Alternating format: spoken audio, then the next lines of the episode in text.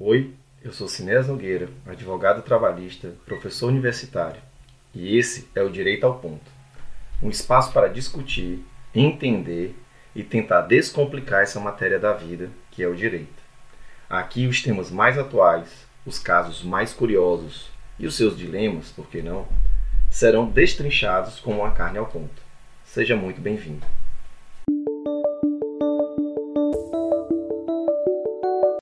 Oi, gente, sejam muito bem-vindos ao mais novo episódio do podcast Direito ao Ponto, que está prestes a completar um ano de existência. E já, né? E para comemorar, nós estamos preparando um episódio muito especial feito por vocês e totalmente para vocês todos. Então, se você está nos ouvindo no Spotify, logo abaixo do episódio tem um espaço para deixar sua dúvida e qualquer uma, qualquer coisa que você queira sobre o mundo do trabalho tá bom? E por falar em mundo do trabalho, nesse episódio 23, nós vamos falar do futuro do trabalho. Mas um futuro que, se, que, que vem se aproximando está cada vez mais perto de se tornar uma realidade. Trata-se de um assunto muito interessante que diz respeito à redução da jornada de trabalho de cinco dias para quatro dias. Quando eu digo cinco dias, né, lógico, estou colocando aqui de segunda a sexta-feira, tradicionalmente são os dias úteis. Mas a gente está agora pensando já, é, o mundo já vem pensando em uma jornada que dure apenas quatro dias. Mas antes de entender essa redução e por que ela pode acontecer e se ela é ou não importante, né, é, sempre há algumas discussões, algumas, alguns itens, alguma motivação por trás disso que é bom que a gente sempre entenda, né? É, claro que tudo isso deriva de uma grande, de uma grande luta trabalhista. Quando eu digo luta trabalhista, entenda-se uma luta que, de um lado, em regra, está os sindicatos dos empregados e o outro, os empregadores. E para melhor compreensão do trabalho como nós conhecemos hoje, é, é importante que a gente entenda a, a conjectura da industrialização, que por si só, já no início é, fazer com que as pessoas tivessem uma jornada absurdamente exaustiva, de 14, 18 horas. Nós temos um momento na história catalogado, documentado, em que as pessoas trabalhavam 18 horas por dia, 7 dias na semana. Né? E os dias de folga até existiam, como dias de feriado, alguns feriados religiosos, porém naqueles dias de folga não havia remuneração, bem diferente do que nós temos hoje. Tá? E bom, e depois que a ONU se, se organizou, isso, a OIT já tinha quase 30 anos de formada, se moldu, emoldurou uma, uma forma de trabalho semanal, que a Constituição Federal de 1988, aqui no Brasil, adotou, somente em 1988, né? que nós conhecemos como uma jornada de trabalho de 44 horas por semana. A doutrina trabalhista chama assim de módulo semanal de trabalho, que é a quantidade de, de trabalho ou quantidade de tempo à disposição que você fica é, para o empregador durante uma semana, tá? Bom, então depois é, nós passamos a, a entender que talvez fosse a hora de chegar não apenas a 44, mas agora a 40 horas semanais. E já existe um projeto de lei há muitos anos na, nas, nas câmaras legislativas, né, na Câmara Federal, é, falando sobre isso, mas nunca se tornou concretizado. O que, o que nós temos real, realmente no Brasil são normas coletivas que diminuem o módulo semanal de trabalho de 44 para 40, às vezes até menos do que isso. Né? E claro, nós temos alguns trabalhadores que, por lei, é uma, uma outra saída, tiveram a possibilidade de ter a redução para menos do que 40 horas, como, por exemplo, os bancários. Né? Como, por exemplo, as pessoas que trabalham é, em elevadores, né, assessoristas de elevadores e tantas outras categorias que tiveram as suas lutas exitosas para diminuir a jornada de trabalho e, consequentemente, o módulo semanal de trabalho. Mas, para além disso, agora a gente está trabalhando com uma outra situação. É, apesar de não ter havido uma mudança legislativa, que a gente estava falando até agora, na prática, as empresas começaram a pensar na flexibilização da jornada de trabalho. E aí, de uma maneira, digamos, até orgânica, passou a se cogitar numa jornada em que o empregado não trabalhasse as, os cinco ou seis dias na semana, como é aqui no Brasil, mas ele trabalhasse quatro dias na semana. Muito se deu isso por quê?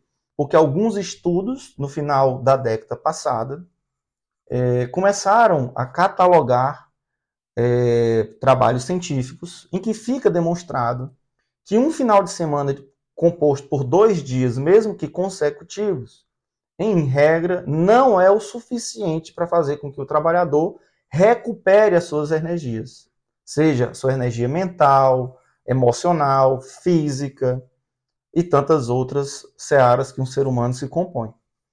Então, passou a se surgir, essa, nós passamos a ter uma, uma, um movimento para reduzir o, os dias de trabalho. E algumas experiências começaram a ser feitas, como essa flexibilidade da quantidade de dias trabalhados por semana, tá? E bem antes de, desse ano de 2023, né, nós já, já, já temos experiências espalhadas no mundo todo. No final do, do episódio eu vou falar de algumas empresas internacionais que adotaram isso, já falando sobre o tema. E aqui no podcast, no ano passado, no ano de 2022, nós já tínhamos falado um pouco sobre essa, essa direção de flexibilização, não só do direito do trabalho, mas também da jornada de trabalho, aqui na realidade em vários episódios, porque é um tema muito recorrente.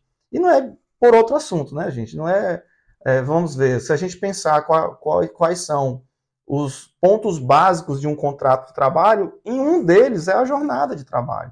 Claro, tem a remuneração, tem o ambiente de trabalho, tem a segurança jurídica, mas um ponto central é a jornada de trabalho. Então é, é muito natural que as pessoas perguntem sobre flexibilização, sobre é, é, é, uma jornada de trabalho um pouco maior para você compensar em outros dias. E o Brasil até adota essa possibilidade jurídica.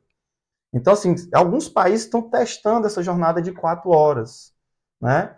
Perdão, de quatro dias na semana. Mas é claro que a gente vai ter que ter horas extras, talvez um pouco mais de quatro horas extras durante aqueles quatro dias, né?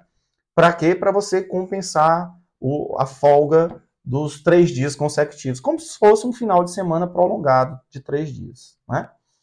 Pois bem, esse processo é tão rápido que e tem sido tão rápido nos últimos cinco anos, em especial, que as empresas europeias que fizeram esse teste, elas demonstram em 92% dos casos, né, que elas entendem ser satisfatório o uso desse modelo.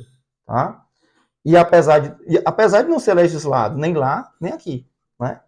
Aqui, a partir de novembro, é, algumas empresas brasileiras vão testar esse, esse, esse, essa, essa, essa forma, esse modelo de trabalho.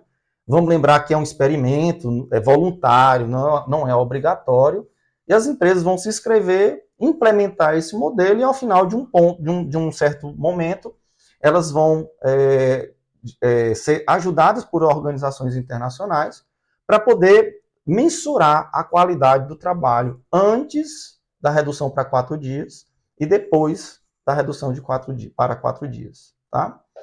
E aí fica sempre aquela pergunta: será que isso vai dar certo? Bom, a gente tem muitas possibilidades né, aqui, muitas ideias a respeito disso. A gente tem que ver que nós estamos vivenciando um momento de avanço tecnológico em que a produtividade ela foi impactada positivamente. Né?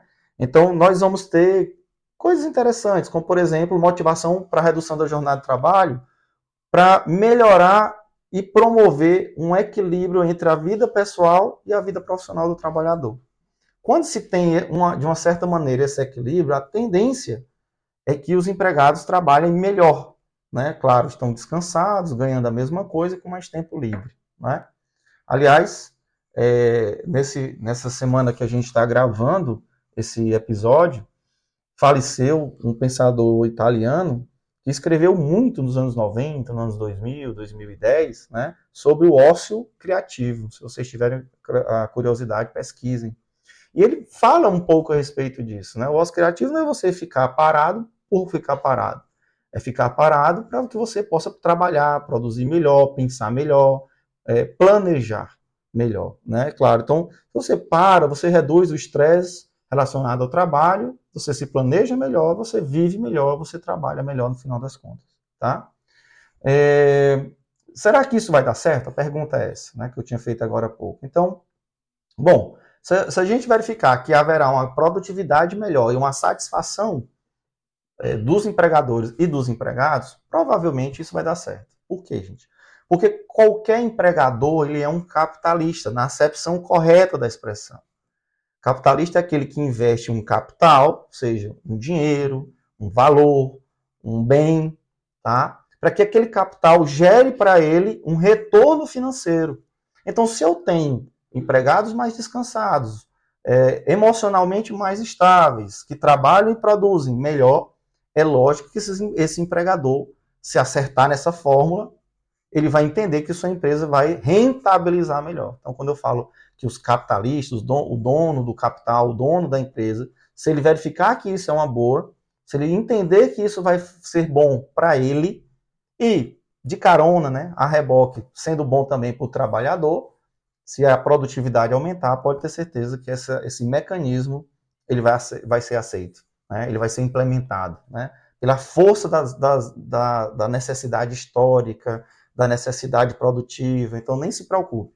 Se os capitalistas, os investidores entenderem que isso vai funcionar, isso vai se transformar em lei, ou, pelo menos numa primeira medida, as normas coletivas vão começar a falar melhor sobre isso, é, sobre, é, sobre essa implementação desse desafio que vai ser é, uma jornada, uma semana de trabalho de quatro dias com três dias de descansos na sequência, tá? Claro, é, são perspectivas futuras, mas a gente tem que observar. Então, o que, que seria essa jornada de quatro dias por semana? Aí você pode dizer, não, isso é fácil, a pessoa trabalha de segunda a quinta. Ah, é um mecanismo, é uma forma de entender, mas seriam os quatro dias consecutivos, né? Por três dias consecutivos de folga. Mas a gente pode pensar também que seriam quatro dias intercalados. Por exemplo, trabalha domingo, trabalha terça, trabalha sábado, trabalha na outra segunda, ou seja, você vai trabalhando uma semana de três dias, na outra semana quatro dias, você pode ser intercalado também, é uma forma de você pensar. Ou então, trabalha dois dias seguidos, descansa um, dois dias seguidos, descansa mais um, não sei. Então, são situações em que o empregado e o empregador, se possível com a, com a participação do sindicato, eles têm que pensar. Né? Pode ser também quatro dias seguidos com jornadas flexíveis, por exemplo, o empregado tem que trabalhar 10 horas por dia na segunda, na terça, na quarta, na quinta. Por que 10 horas? Porque aí ele trabalha 40, né? Na somatória. E aí ele vai compensando, vai folgando nos outros três dias, certo? É possível, a nossa legislação permite. Mas aí vai que aquele empregado ele não quer trabalhar de manhã e de tarde. Ele quer trabalhar de manhã e de noite. Ele quer trabalhar de madrugada e de tarde. Então, talvez surja aí a necessidade de uma flexibilização do horário de trabalho. E isso vai precisar, é, a meu modo de ver, se for feito aqui no Brasil, eu acho que vai ser feito, de um acordo coletivo ou de uma convenção coletiva. Porque esse tempo entre o primeiro turno e o segundo turno, quando ele é longo demais, ele também tem que ser é, é, regulamentado. Né? Porque ele, a, apesar de teoricamente trazer um benefício para o empregado, pode ser que traga um malefício para o empregado e para uma, quantidade muito grande de serviços e, e, e, de empresas também. Então, tudo isso tem que ser muito bem ajustado, tá? Então, pode ser é, esses modelos aí, né? Pode ser também sazonal, ou seja, durante o período do, do inverno, ou durante o período do verão, naquelas cidades do Brasil onde a gente tem essas estações bem definidas, pode, pode ser que isso aconteça, né? Então, por exemplo, às vezes trabalhar é, no lugar que é quente demais todos os dias, talvez é melhor trabalhar quatro dias e folgar três. O inverso também, lugar que é muito frio, né? Porque os extremos sempre são péssimos para o trabalhador, né?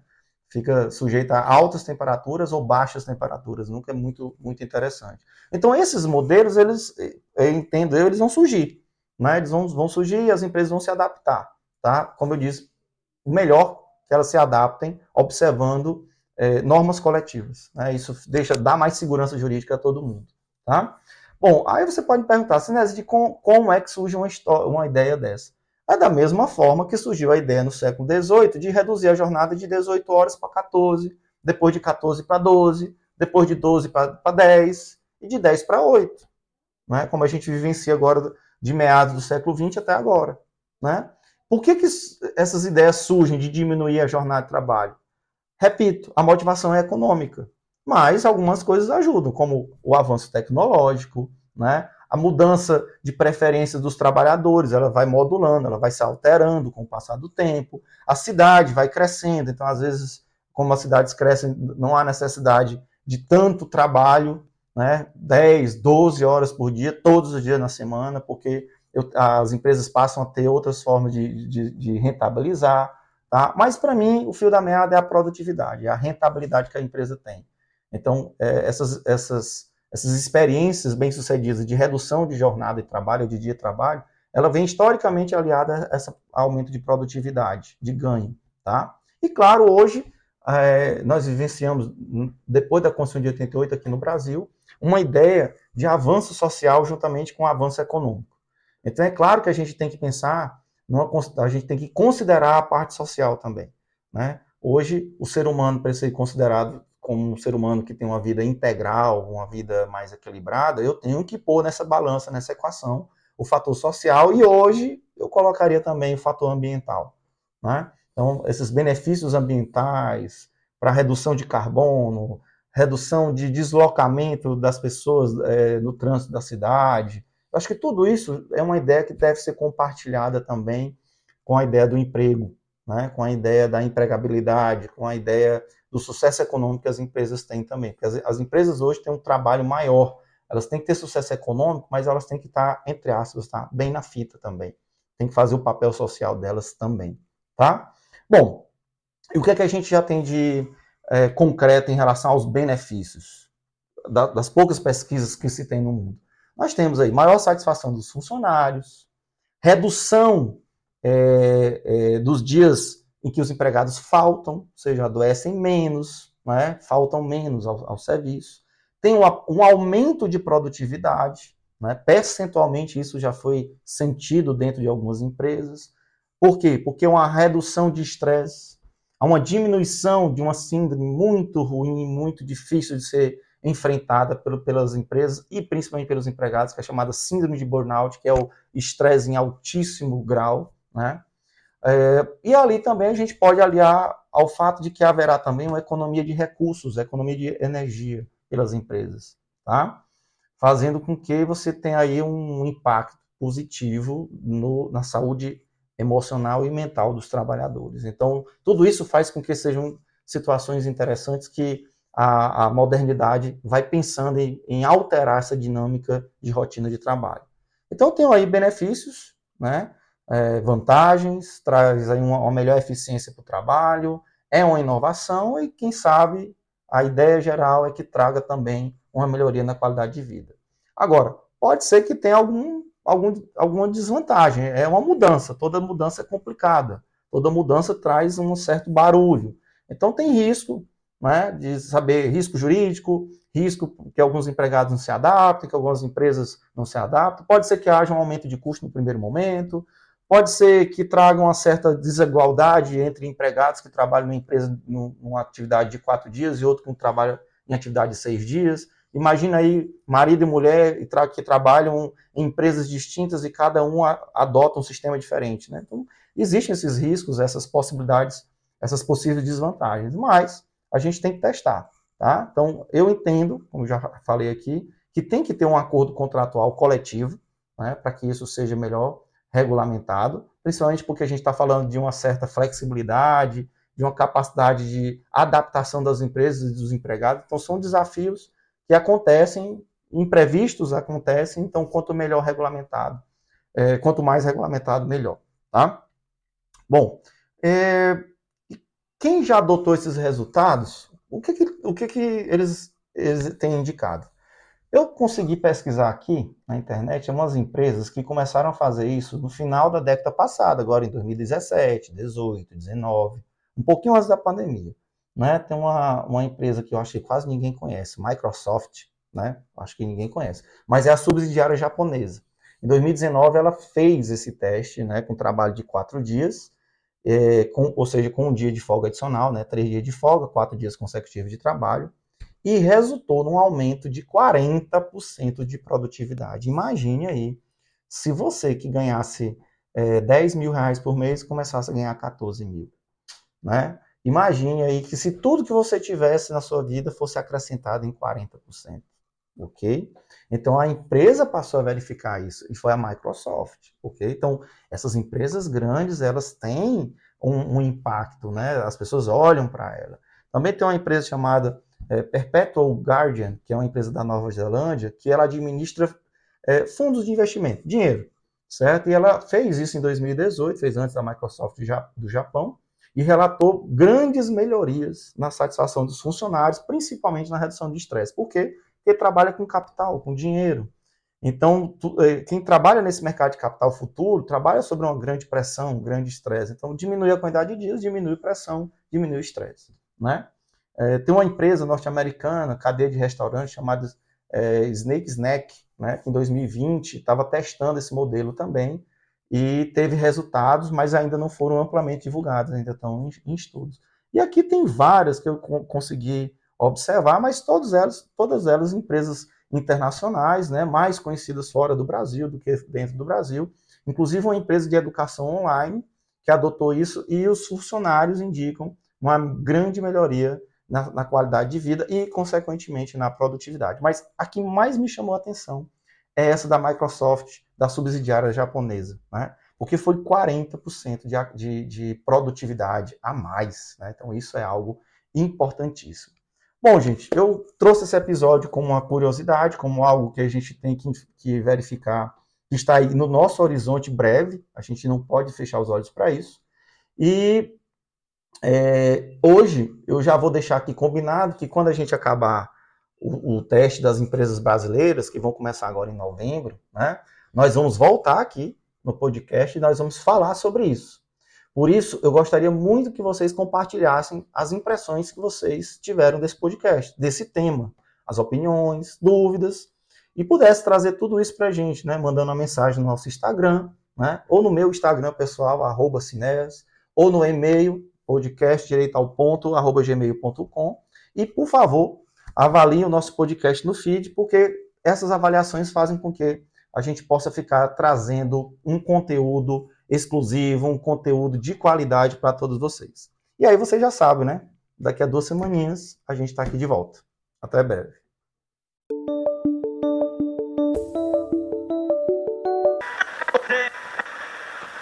Lembrando que nós estamos nas principais plataformas de streaming.